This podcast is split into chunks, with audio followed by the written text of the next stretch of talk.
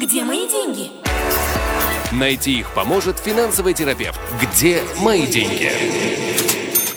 Еще раз добрый вечер, дорогие друзья. Э, мы продолжаем эфир лучшего радио, и у нас в студии наш следующий гость Игорь Лупинский, финансовый терапевт. Э, Игорь, привет. Добрый вечер всем в новом году. Добрый вечер всем в новом как году. Как бы это ни было странно. Да, да, это первая передача «Где мои деньги» 2023 года. И, дорогие друзья, я хочу вам напомнить, что главная цель э, этой программы – это ответы на ваши вопросы. Сегодня есть у нас опция с телефоном. Вы можете позвонить на эфирный номер нашей студии 04 770 106 4 04 770 106 4. Можете позвонить, выйти в эфир и расспросить Игоря во всех подробностях по любой теме, по любому вопросу, который вас интересует, который для вас актуальный. Также вы можете писать на наш студийный WhatsApp 050 891 106 4. Вы, я думаю, надеюсь, вы знаете уже этот номер, вы уже внесли его в память вашего мобильного телефона, поэтому, пожалуйста, пишите, задавайте Игорю ваши вопросы, касающиеся любой тематики экономической, финансовой, пенсионной и так далее, и так далее. Э, ну, э, давай начнем сегодня, пока наши радиослушатели придумывают вопросы, э, давай поговорим о прогнозах на 2023 год. Статистика, ну, такая, Будет прямо жесть. скажем. Смотри, у нас э, выросла немного средняя заработная плата. Это объясняют тем, что э, выросли зарплаты в хай-теке, повысили зарплаты учителям, ну и вот в среднем по статистике э, средняя зарплата у нас выросла где-то на 12%.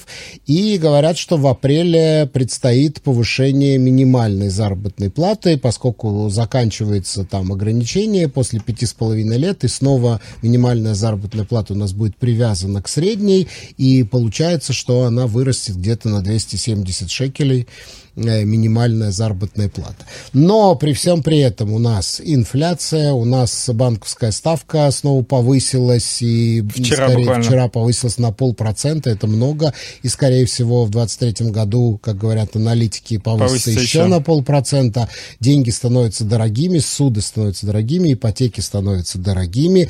Э, я надеюсь, что это сдержит немного инфляцию, но это тоже еще бабушка надвое сказала. Ну и кроме того, пенсионные фонды отчитались за прошлый год, и там, э, ну, такая, такой, показали отрицательный рост пенсионные фонды, так что можно сказать, что мы тоже потеряли э, наши пенсионные деньги. Ну, потерять мы ничего не потеряли. Давай соблюдать лексику, принятую в нашей программе, что просто на данный момент наши пенсионные сбережения немножечко недооценены э, до того момента, пока рынок не вернется в адекватное состояние и на фондовом рынке не как бы не закончится паника, связанная с различными событиями в мире, и в том числе э, с инфляцией практически повсеместной поголовной.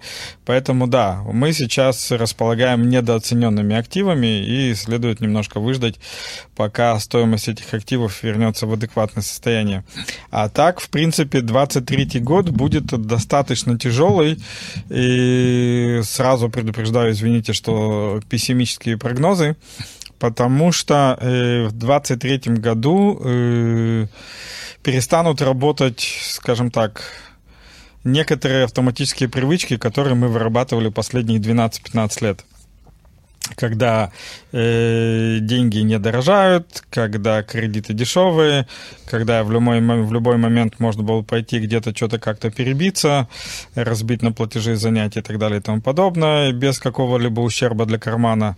Вот, когда можно было не заниматься своими накоплениями и с ними, если они не зарабатывали, то с ними просто хотя бы ничего не происходило и так далее. 23 год это будет год понимания, когда все это не работает.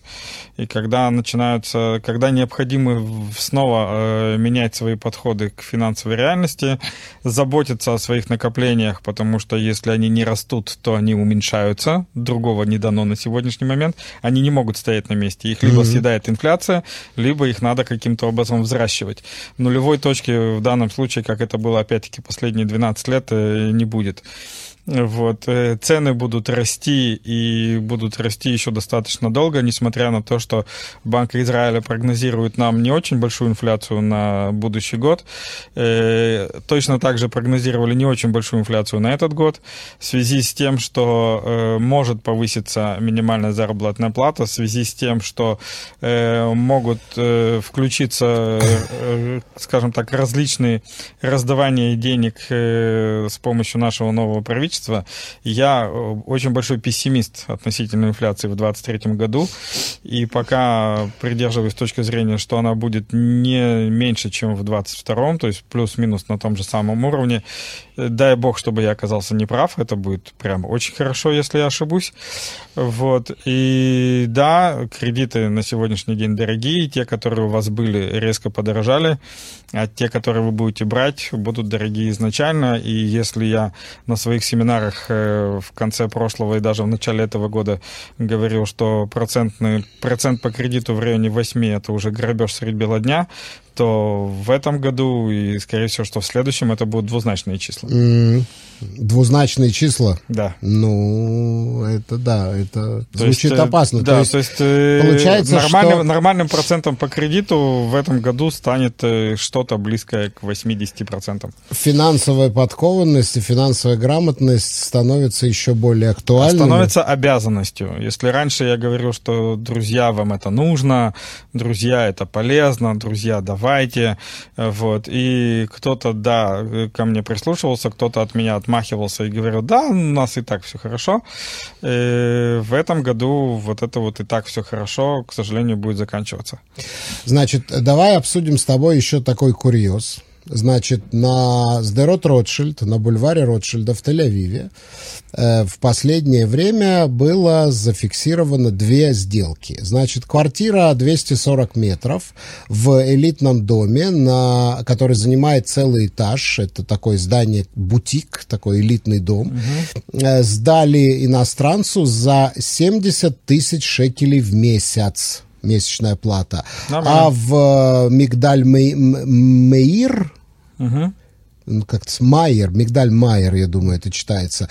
Квартира 300 квадратных метров на высоком этаже, ну, я так понимаю, не пентхаус, э, которая оценивается, э, стоимость которой оценивается в 35 миллионов шекелей. Ее сдали в аренду за да, 100 тысяч шекелей в месяц. В это, конечно, ну, я не знаю, я думаю, что это не каждому миллиардеру по карману снимать такие квартиры. Ну, почему? Ну, в первом случае что у нас получается? 23 ну, 30, тысячи 30 долларов. миллионов долларов. Нет, 23 тысячи долларов в месяц. Во втором случае 35 тысяч долларов в месяц. Вполне себе ценник для Манхэттена. Да, да, тысяч, тысяч, тысяч конечно. Да. Э, ну, э, я не знаю, ну, как бы э, психологически, психо, чисто психологически, да, это звучит очень устрашающе, и те, кто снимает жилье, а, несомненно, повышение банковской ставки, повышение учетной Слушай, банковской ставки. я у себя на семинарах рассказывал, и когда веду, у меня есть курс для интернов, когда я обучаю людей, собственно говоря, собственной профессии, вот, я люблю приводить пример в свою бытность еще стажера, когда я обучался своему делу и проходил вот стаж, и, и потому как работать с людьми, как вести и так далее, э, мы, то есть я сопровождал своих преподавателей на консультациях. Вот, был такой период, я приходил и сидел, смотрел, слушал внимал. И вот э, одна из консультаций э, произвела на меня достаточно яркое впечатление тогда еще. Сегодня как бы это было бы уже не так.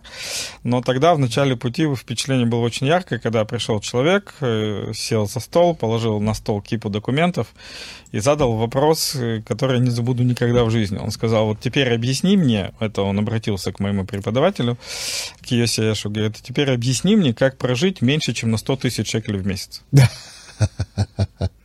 Где мои деньги? В описании подкаста вы можете найти больше информации о нашей школе и задать свои вопросы по указанному номеру WhatsApp мессенджера. Ну, у и, нас, собственно говоря, тогда у я понял, что у 1 января такие зарплаты в государственном секторе, что у нас председатель Верховного суда теперь получает 117 тысяч шекелей в месяц. Но это бруто, нетто ему перепадает 1050, ей, ей в данном случае да. 1055, как бы, то есть она не дотягивает ну, 45% до, максимально. Да, да, до того клиента. Вот. Э, но вот такой вопрос был задан, поэтому да, у кого-то реальность ограничивается 6 тысячами шекелей в месяц, кому-то не хватает 100. То есть э, это уже вопрос реальности каждого человека. То, что квартира остается за 100 тысяч, ну, как бы окей, вполне себе соответствующий ценник. Опять-таки, квартира, сколько у нее ценник на продажу? 35, 35 миллионов? миллионов шекелей на продажу, а на аренда 100 тысяч шекелей. Сейчас Игорь ну, что-то вот посчитает Да, мы приведем элементарный просто. Давай, под, только объясняй, подсчет. что ты считаешь. Все очень просто. 100 тысяч шекелей в месяц – это миллион двести в год. А, то есть за сколько месяцев окупится да, инвестиция? Миллион двести, если я делю на 35 стоимость квартиры, получаю, что у человека доход 3,5% э, годовых. Это даже Неплохо. не догоняет... Нет, это не догоняет инфляцию инфляцию. Да? Ну, у нас инфляция 5%, даже, ну, почти 6% будет Ну, а года. если посчитать а еще, у него доход что, это, что это 35 миллионов будут расти в цене? Так это так доход еще меньше. То есть, еще раз, то, что они сдают за 100 тысяч, они даже не догоняют инфляцию. По идее, должно было быть дороже. Вот пришел первый вопрос. Павел задает вопрос. Добрый вечер. Подскажите, пожалуйста, у моей жены в банке дисконт минус превышает разрешенный. В свое время она набрала много на визу теперь выплачивает. Зарплаты, можно сказать, не хватает, покрывать проценты и платежи. Подскажите, возможно ли взять в этом же банке другую суду, чтобы погасить этот долг и не платить такие проценты, 16,5%? И как это сделать, подскажите, пожалуйста. Э, ну, во-первых, да, возможно, естественно. Во-вторых, э, не факт, что прям в этом же банке. Э, это, кстати, наше основное заблуждение. Я его повторяю постоянно и не устану, наверное, до конца своей деятельности. Каждый раз, когда вы приходите к продавцу и говорите, сделайте мне дешевле, вы другими словами говорите, давай я урежу тебе зарплату. Ну, эта фраза не, неадекватна, извините. То есть вы приходите с чем-то, что вам кажется правильно, объективно и нормально, да, сделай мне, пожалуйста, дешевле, там, продай мне дешевле товар, сделай мне дешевле кредит, э, сделай мне дешевле услугу. Но то, что слышит вторая сторона, это я хочу, чтобы ты меньше заработал. Угу. И когда вы приходите с таким предложением, реакция чаще всего будет неадекватная. То есть лучше пойти к конкуренту. Как минимум узнать ситуацию у конкурента. То есть э, для того, чтобы прийти и предложить урезать мне зарплату, это надо каким-то образом мотивировать. Единственная мотивировка, которая может быть, это то, что да, за углом шуарма дешевле.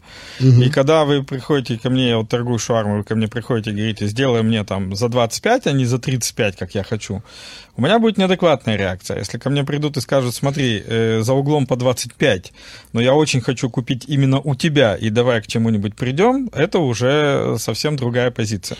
Поэтому для того, чтобы э, улучшить свои условия в банке, как минимум нужно проверить, что вам может предложить рынок, то есть проверить ситуацию в других банках, в других местах. Вот. Э, после того, как вы получите картинку мира, то, что вам рынок предлагает, можно э, торговаться и с теми банками, где вы побывали, и со своим собственным, для того, чтобы создать себе наилучшие условия. У меня на прошлой неделе, перед Новым годом, три пары параллельно занимались этим процессом.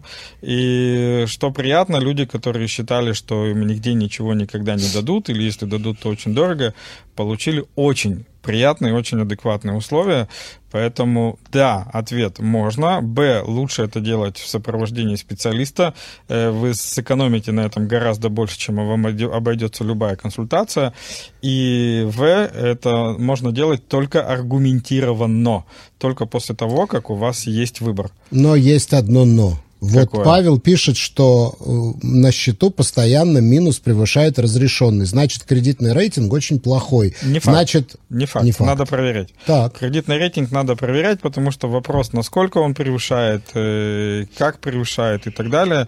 И даже если кредитный рейтинг достаточно низкий, все равно э, процесс именно такой. Проверить рынок, и только потом разговаривать со своим банком. Если рынок не даст, то и свой банк тоже не даст. То есть у вашего собственного банка нет каких-то таких э, добавочных сентиментов именно к вам, только потому что вы у них. Все с точностью да Ну разве у них нет там всяких программ по сохранению клиентов какие-то Для того, чтобы сохранять клиента, нужно иметь шанс его потерять. Если они прекрасно понимают, что он никуда не денется, что его сохранять? Mm-hmm. Но насколько превышение разрешенного минуса влияет на кредитный рейтинг? Насколько это плохо? Э, это плохо, если превышение э, больше, чем, если мне не изменяет память, 200 шекелей в принципе, э, длится дольше, чем 30 дней, э, не закрывается и так далее. То есть надо смотреть, в чем это превышение заключается, как это работает, какие претензии конкретно предъявлял банк и так далее. Но смысл очень простой. Рынок мне что-то предложит, мой банк мне что-то предложит. Рынок мне не предложит ничего, и в моем банке мне тоже ничего хорошего никто не даст. Где мои деньги? Э, мы в студии с Игорем Лупинским, финансовым терапевтом. Э, мы говорили о 16,5% э, суда, которую, процент, который берет банк. И Игорь, вот мы во время рекламы с ним беседовали, он говорит, что теперь с такой банковской ставкой мы будем гулять Это будет реальность жизни, от это то, к чему надо привыкать. Да, то есть, а, скажем так, процент по кредитам будет плавать сегодня от прайма. Но это обычно плавает плавала от прайма до прайм плюс 10 э, плюс-минус, э, то есть вот прайм плюс 10 это был прям вообще раздевание, и когда прайм был 1,6, это было от 1,6 до 12, а когда прайм сегодня 5,25, а очень быстро он придет к 6, это будет, собственно говоря, от 6 до 18, то есть это вот та вилка, в которой мы с вами более-менее будем существовать.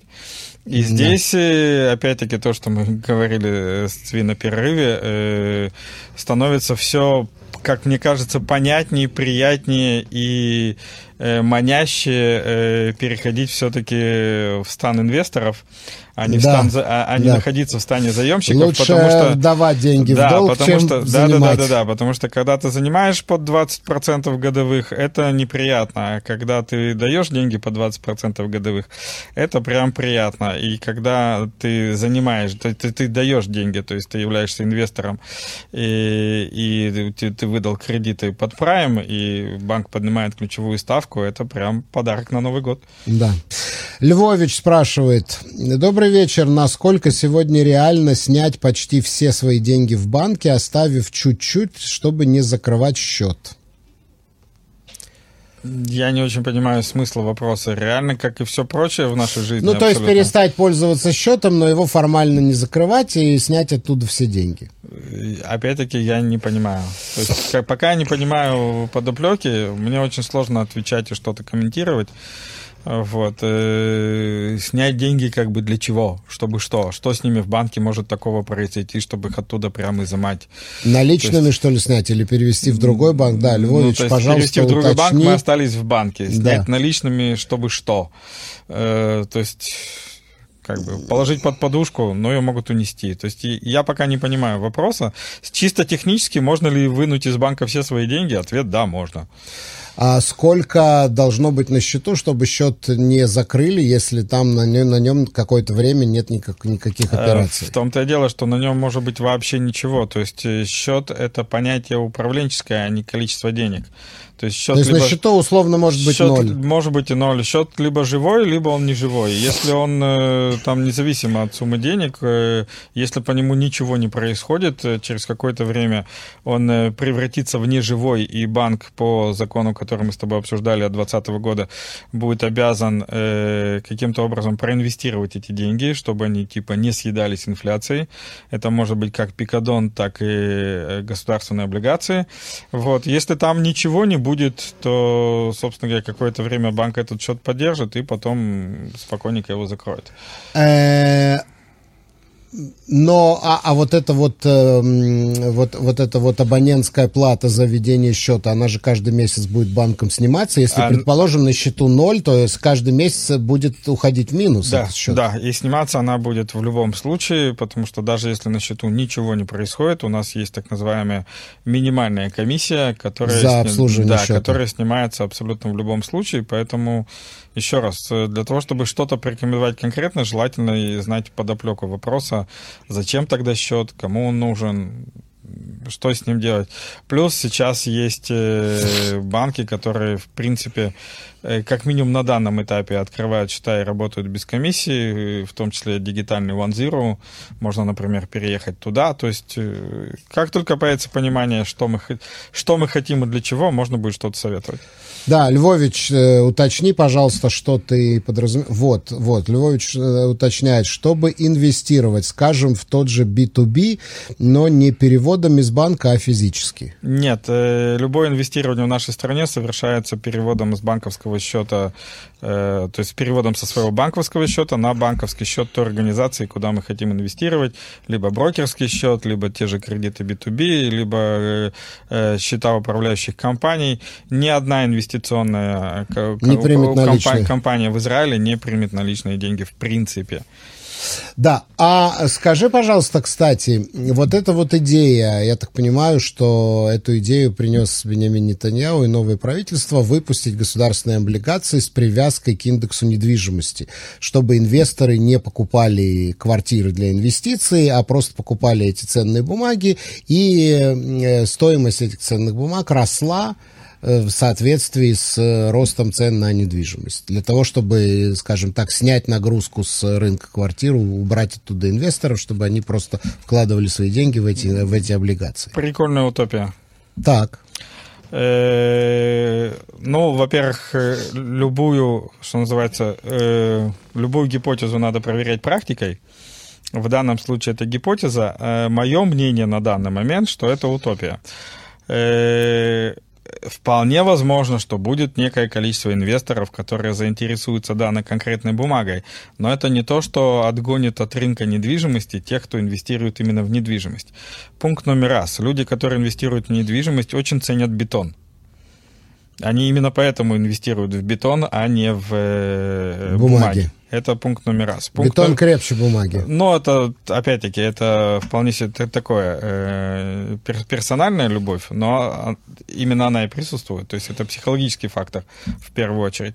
Во-вторых, э, люди, которые инвестируют в недвижимость, э, будучи инвесторами, вот... Э, то есть именно инвесторами не те, кто покупают для себя или купил там одну квартирку сдавать, а те, кто работают именно на жилищном рынке, они этот э, строительный индекс и э, среднюю температуру по больнице стоимости жилья в стране опережают в разы, потому что они осуществляют эти сделки гораздо в более быстром темпе. Купили, продали, купили, продали, купили, продали, купили, продали. Им данная бумага будет неинтересна в принципе.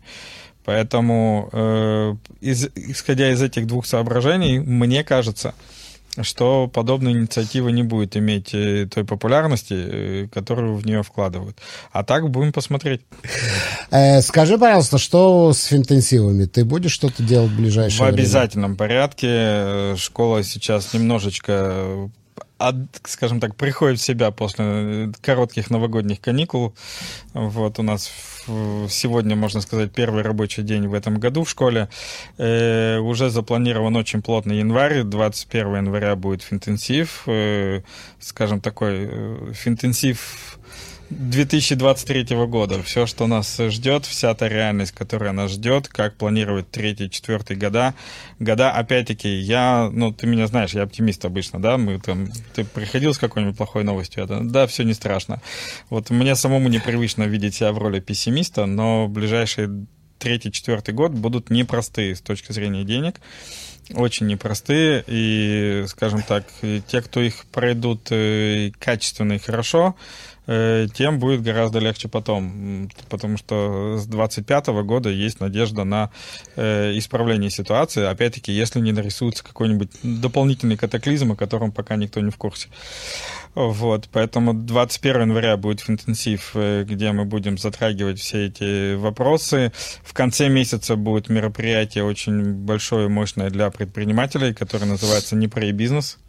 Угу. Вот, то есть э, вопрос с ребром, который встает, как не профукать собственный бизнес э, в данных условиях и как его удержать, а может быть наоборот расширить, потому что э, любой кризис э, это всегда опция в две стороны. Можно либо закрыться, либо расшириться, потому что закрылись все остальные. Вот. И, ну, естественно, будут семинары, то есть 18 января семинар по страхованию, э, в следующем месяце будут семинары по инвестированию и так далее, и так далее. График очень плотный. Э, поэтому, друзья, добро пожаловать, э, пишите, э, обращайтесь, приходите. Э, на сегодняшний день, хотите верьте, хотите нет, но финансовое образование и понимание того, что происходит во всех системах, связанных с вашими деньгами, это уже просто обязанность. А семинар по страхованию это о чем? Семинар по страхованию это про то, э, как работает вообще страховая система, э, как с ней взаимодействовать, э, почему что-то происходит так или не, и, а не иначе, почему в больничных кассах нас там, не знаю, не долечивают или наоборот не дают умирать, когда очень хочется. Вот. То есть это почему... медицинские страховки в основном? Это все, что связано с нашим телом, по большому счету, с нашей работоспособностью. Какой страховой пакет должен быть э, у каждого работающего человека или не только работающего, э, какие программы должны быть, сколько они примерно могут стоить, как к ним подходить, как их покупать, как их выбирать, э, кто такой страховой агент, в чем на него можно полагаться, в чем нельзя. Короче, полное объяснение того, как подходить к вопросу страхования. Да. Еще один вопрос от Львовича. Сейчас агрессивно рекламируют недвижимость на Кипре за смешные деньги, но скромно умалчивают, что речь идет о северном Кипре, то бишь о турецком. Это что, бесплатный сыр в мышеловке? Практически. Э, я, ну, опять-таки, э, мне уже в сети прилетало, в том числе от русскоязычных жителей Северного Кипра, по поводу того, что все у них нормально, что вы там боитесь, непонятно чего. Я лично считаю, что э, территории со спорными юрисдикциями... Серая зона. Да, территории со спорными юрисдикциями это очень опасная территория для инвестирования. В принципе, инвестирование в недвижимость за пределами Израиля относится к рисковому инвестированию. Мы это уже тоже неоднократно это обсуждали. ты имеешь в виду территории? А, не-не-не, я имею в виду любая инвестиция в недвижимость за пределами государства Израиля для израильтянина относится к рисковой инвестиции. Есть э, э, в этот момент, когда я покупаю квартиру, неважно, в Болгарии, в Таиланде, в Соединенных Штатах, в Германии, э, в Конго или неважно где, э, я включаю для себя три риска базовых. Первый – это риск валютный, то есть это соотношение валюты страны, где находится моя недвижимость, и моей собственной валюты. Потому что когда евро стоит 6 шекелей за евро, я получаю 200 евро, это доход в 1200 шекелей. А когда евро стоит 3,5 шекеля за евро, и я получаю 200 евро, это 700 шекелей доход. И это немножечко не тот доход, который я вкладывался. Mm-hmm. То есть первый риск – это валютный риск. Второй риск – это риск э, потери контроля. Да? Спасибо да. коронавирусу, который показал, что ты можешь обладать недвижимостью, которой ты можешь просто не приехать. То есть, с которой произойти... тебя разлучат разные обстоятельства. Да, разные обстоятельства. То есть э, там может происходить все, что угодно, а вы вообще не имеете никакого контроля над тем, что происходит. И третий риск – это законодательный риск. Э, в любой стране... Да, в таких вот серых зонах нет не, гарантии подожди, собственности. Не, подожди с серыми зонами, мы туда еще вообще, не дошли. За, вообще, мы даже, туда еще не дошли. Даже в любой стране, зоне. в любой стране с нормальной юрисдикцией, та же Болгария, те же Штаты, любая абсолютно страна с нормальной юрисдикцией, как только в стране не хватает денег или возникают какие-то внутренние конфликты, первым, кто отгребает, это не резиденты. То есть первое, с кого начинают собирать деньги, первое, кого облагают какими-то налогами, первое, кому предъявляют какие-то претензии, это не резиденты страны.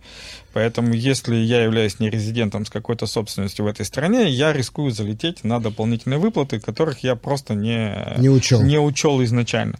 Вот. Это три риска, которые существуют в нормальных юрисдикциях. Когда мы говорим про спорные юрисдикции, туда еще добавляется то, что непонятно, кто будет командовать парадом, непонятно, э, прилетит мне какая-нибудь национализация или не прилетит, и, и тому подобные истории. Поэтому я э, лично э, в подобных спорных юрисдикциях что-либо инвестировать не очень рекомендую. Вот. И единственной причиной может быть, я не знаю, там, вот если вы собираетесь там прям жить, ну, как бы окей.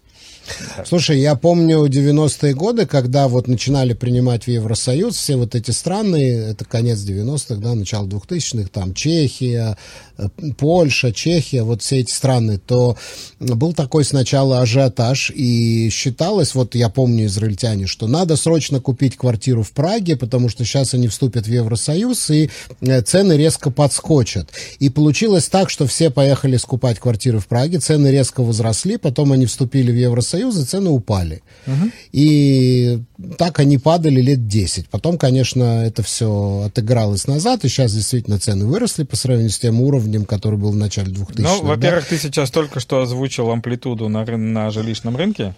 И это тоже я постоянно озвучиваю себя на семинарах, что у каждого финансового рынка есть своя амплитуда. Вот амплитуда жилищного рынка, она как раз лет 10.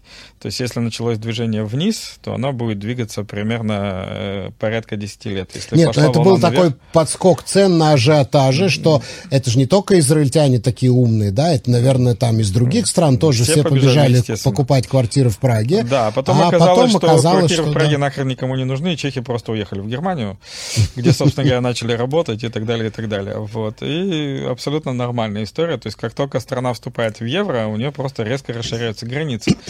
И никому становится не нужна э, страна, которая попроще, все едут в страны, которые э, посложнее поинтереснее. Ну, если человек купил квартиру в Крыму или в Приднестровье, или в ДНР, ЛНР, или в, на Северном Кипре, то у него либо может быть... Рисковая что... история. Рисковая очень, история, очень либо, может история. быть, эта недвижимость легализуется и подскочит в цене, либо он ее просто потеряет. Вполне, то есть, да, здесь вот э, вилка, она именно такая, поэтому это очень рисковая история, и я подобное не рекомендую. А самое, что интересно, оно не имеет никакого смысла, когда есть более безопасные, но не менее доходные альтернативы. И они есть.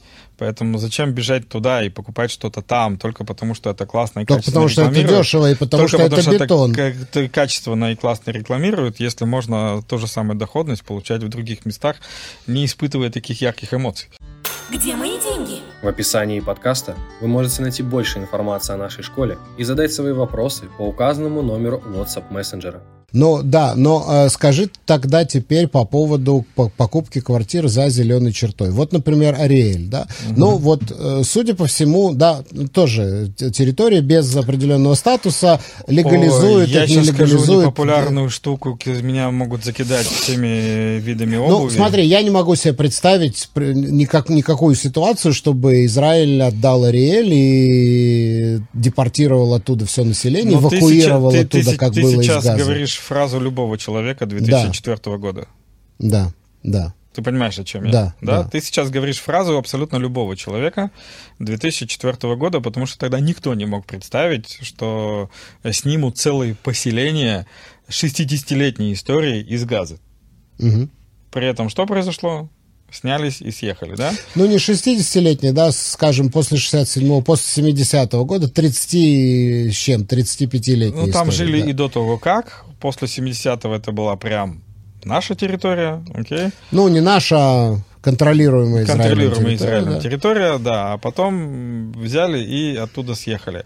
Вот, смотри, Миналь — это такая штука, когда э, территория, собственно говоря, не считается израильской, вот. Э, более того, ты, наверное, в курсе, да, что когда мы покупаем э, квартиру или дом на территории Израиля, э, нам автоматически выдают контракт на землю на 50 лет, который пролонгируется еще на 50 лет. Так вот, за зеленой чертой этот контракт он на год. И, конечно же, он каждый год вроде как пролонгируется, но государство в любую секунду может сказать, что, ребята, стоп, и мы тут что-то придумали другое. Поэтому, ну, история очень опасная. То есть тоже более рискованно. Очень рисковая история. Э, Наташа спрашивает. Добрый вечер. Есть ли смысл срочно продавать квартиру в России и выводить оттуда деньги? Или ждать? Квартира сейчас сдается за копейки и следить некому за ней. Продаем. Продаем. Это объект, над которым нет контроля, в котором нет, э, у которого нет никакой необходимости находиться там, где он находится.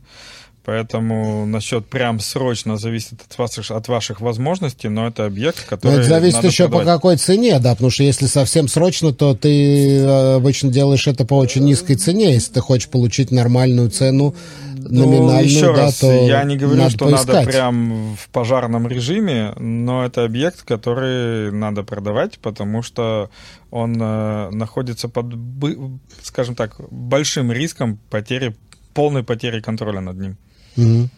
Да, но да, там были разговоры о том, что будут конфисковывать собственность у иностранцев, недружественных граждан недружественных страна, стран. Я, да. я люблю шутить, э, что Россия это страна возможностей, там возможно все. Да.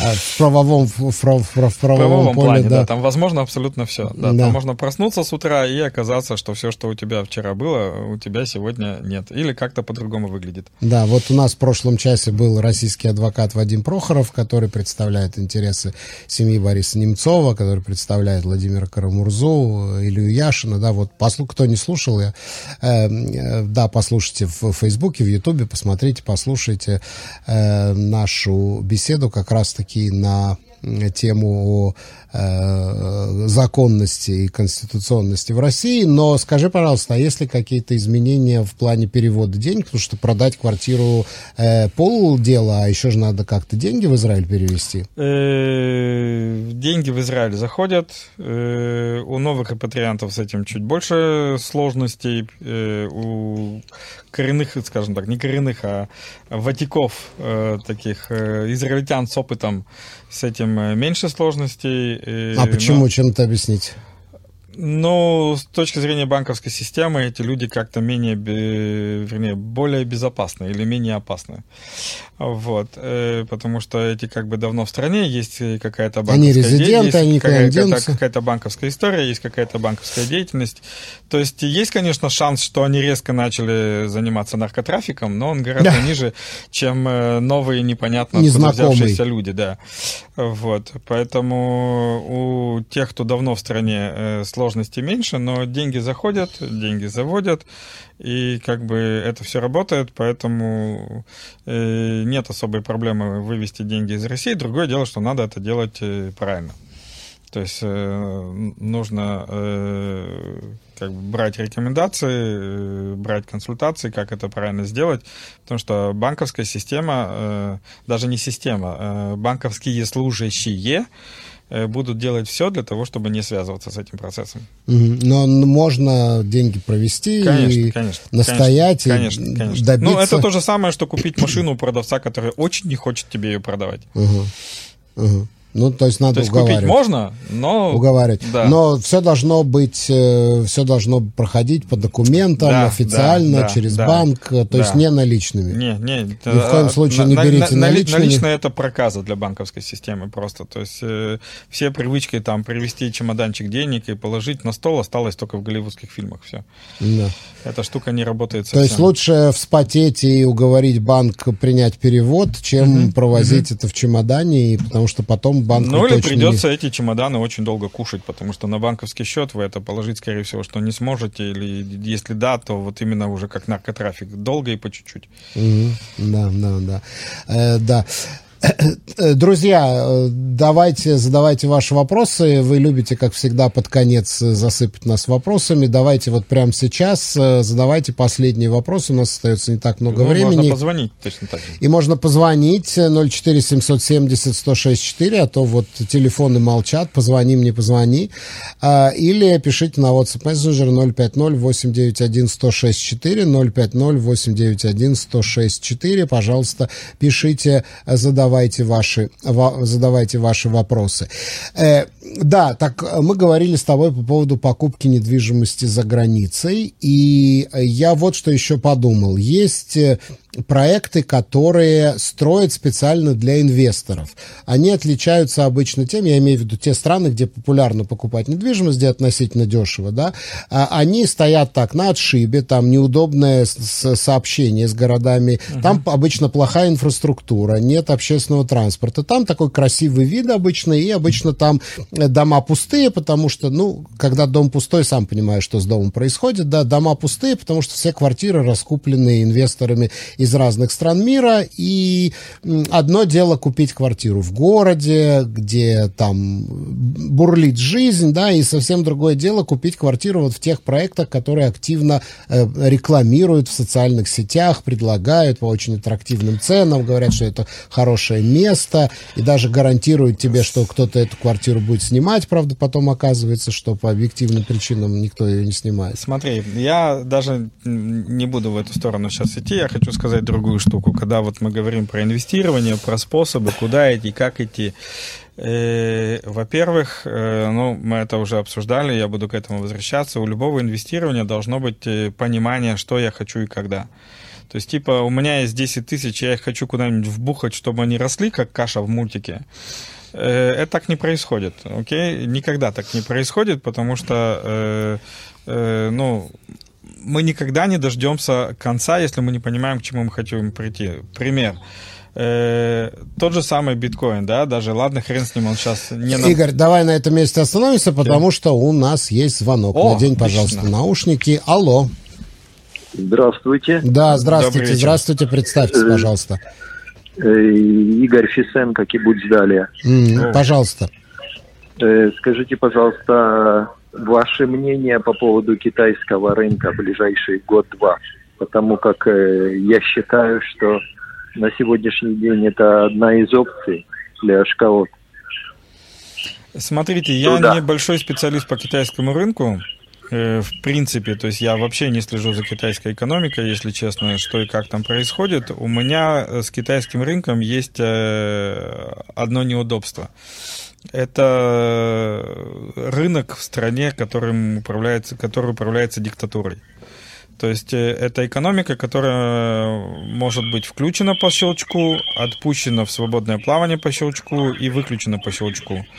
И в данном случае надеяться на какие-то длительные перспективы э, и, скажем так, э, покупать акции компаний с длительным прицелом, с моей личной точки зрения, очень опасно. Игорь, у вас что-то там свистит. Игорь? А, да. Да. Э, я, я даже не знаю, да. Да, я полностью согласен. Я, а, э, может быть, вам выключить радио, потому что идет такое эхо. А, да, да, да, да. да, да. Э, я да, полностью простите. согласен с Игорем Лупинским, потому что китайские активы в последнее время все время падают, причем падают значительно. Сегодня у Китая страшный кризис Э, который связан с новой вспышкой короны. И там наверняка это еще долгая история, потому что э, сейчас провакцинировать, они не проводили вакцинацию, сейчас провакцинировать миллиард с чем-то человек э, вакцинами западными, это очень тяжелая задача, и коммунисты не хотят это делать.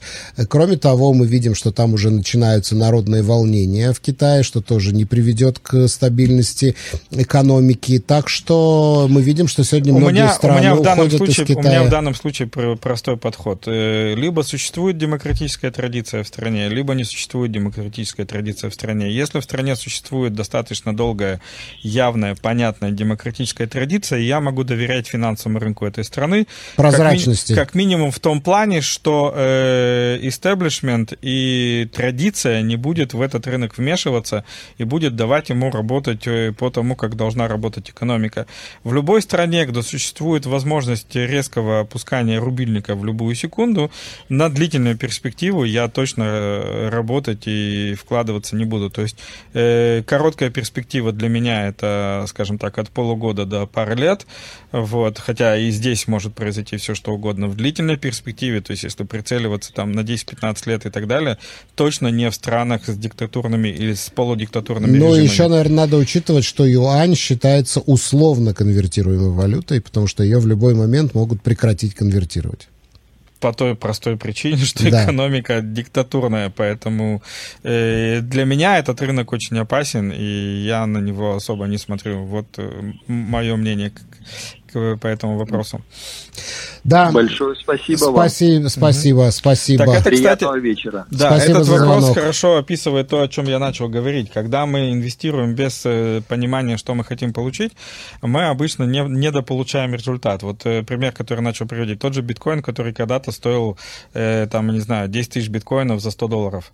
Вот. Или даже за доллар, по-моему. Такой, нет, за доллар не было, но примерно. Да, хорошо, там, 100 долларов за биткоин, окей? Были люди, которые купили э, биткоины за 100 долларов. Э, почему все эти люди не стали миллиардерами, когда биткоин вот сегодня стоит 16 тысяч? Ты мне можешь сказать? Не знаю. Потому что они их продали за тысячу. Мгм. Мгм. Окей, то есть ни, ни один из тех, кто купил биткоины за 100 долларов, практически не дождался его стоимости в 16 тысяч. То есть Мгм. все заработали вот эти вот э, PSR, Они вот увидели, вот умножения, в 10 раз умножения в выросло 10 у них, раз, да. продали и все. Есть потрясающий другой пример. Ты же как бы, ну то есть все знают, что э, у Apple было два э, основателя, да, то есть э, Стив Джобс и второй, Неважно, не помню, я как тоже его зовут. помню. Да, э, который, кстати, до сих пор, по-моему, находится внутри компании. Вот. э, Но на самом деле сооснователей Apple было трое. Вот, просто третий продал свои 10%, э, если мне не изменяет память, в 78 или в 79 году аж за 8 тысяч долларов. Мгм. Когда посчитали несколько лет назад, во сколько оценивался бы 10% Apple буквально пару лет назад, кстати, человек жив еще до сих пор, вот, там это миллиарды долларов, а вовсе не 8 тысяч. То есть, когда мы инвестируем без понимания результата, который мы хотим получить, обычно происходит вот такая вот история. А дальше, то есть, первая э, фаза для меня — это что я хочу получить и когда. Это кардинально важно. Вторая, какая у меня есть альтернатива. Если я могу купить недвижимость супер красивую, супер замечательную, в каком-нибудь там, не знаю, Баку или в каком-нибудь Батуми, или на Северном Кипре, или даже в Болгарии, или еще что-то, но эта недвижимость будет приносить мне там 10% годовых, спрашивается, нахрена? Эти 10% годовых я могу получать гораздо более спокойными методами, не выходя из дома, смотря телевизор. А если я хочу что-нибудь э, экзотичное, я могу, вот сейчас есть э, новый забавный вид инвестиций, который мы у себя в клубе, вот, а я с этого года создаю клуб инвесторов, э, у себя в клубе будем рассматривать, например, инвестиции в виски. Да. Да, можно вполне себе Ничего купить. себе инвестиция, Да, вполне- можно пропить можно, её так. Во-первых, мож- ее можно прям выпить, свои собственные виски. Во-вторых, можно купить э, виски на стадии сырца, то есть когда это только что приготовленный напиток. И не мне тебе рассказывают, что с каждым годом этот напиток нехило дорожает. Вот, и разница между 12-летним виски и 16-летним виски составляет, э, вернее, 12-летним виски и 18-летним виски составляет всего-навсего в три раза. То есть э, стоит подождать не так долго, да, и там совсем другие деньги. Поэтому есть масса способов. И Да. не все упирается в Да. недвижимость. Да, вот всегда начинают под конец приходить вопросы. Хотелось бы узнать ваше мнение о фондах IRA. Спрашивает Эдуард, но я думаю, что мы не успеем. У нас ты можешь буквально за минуту рассказать, что ты Нет, думаешь. я сейчас в эту тему не полезу, причем я знаю, что Эдуард это как раз-таки наш подписчик, поэтому могу Да. ему прямо в эфире Давайте ответить, что у нас, это. не, у нас э, в, в клубе, где Эдуард подписан, будет специальный чат в Телеграме, где мы как раз-таки будем обсуждать подобные вопросы, поэтому как только он запустится, а он запустится с 5 января, я там с удовольствием отвечу. Все, Игорь, большое спасибо. Мы прощаемся с тобой на неделю. Да. Где мои деньги? Найти их поможет финансовый терапевт. Где мои деньги?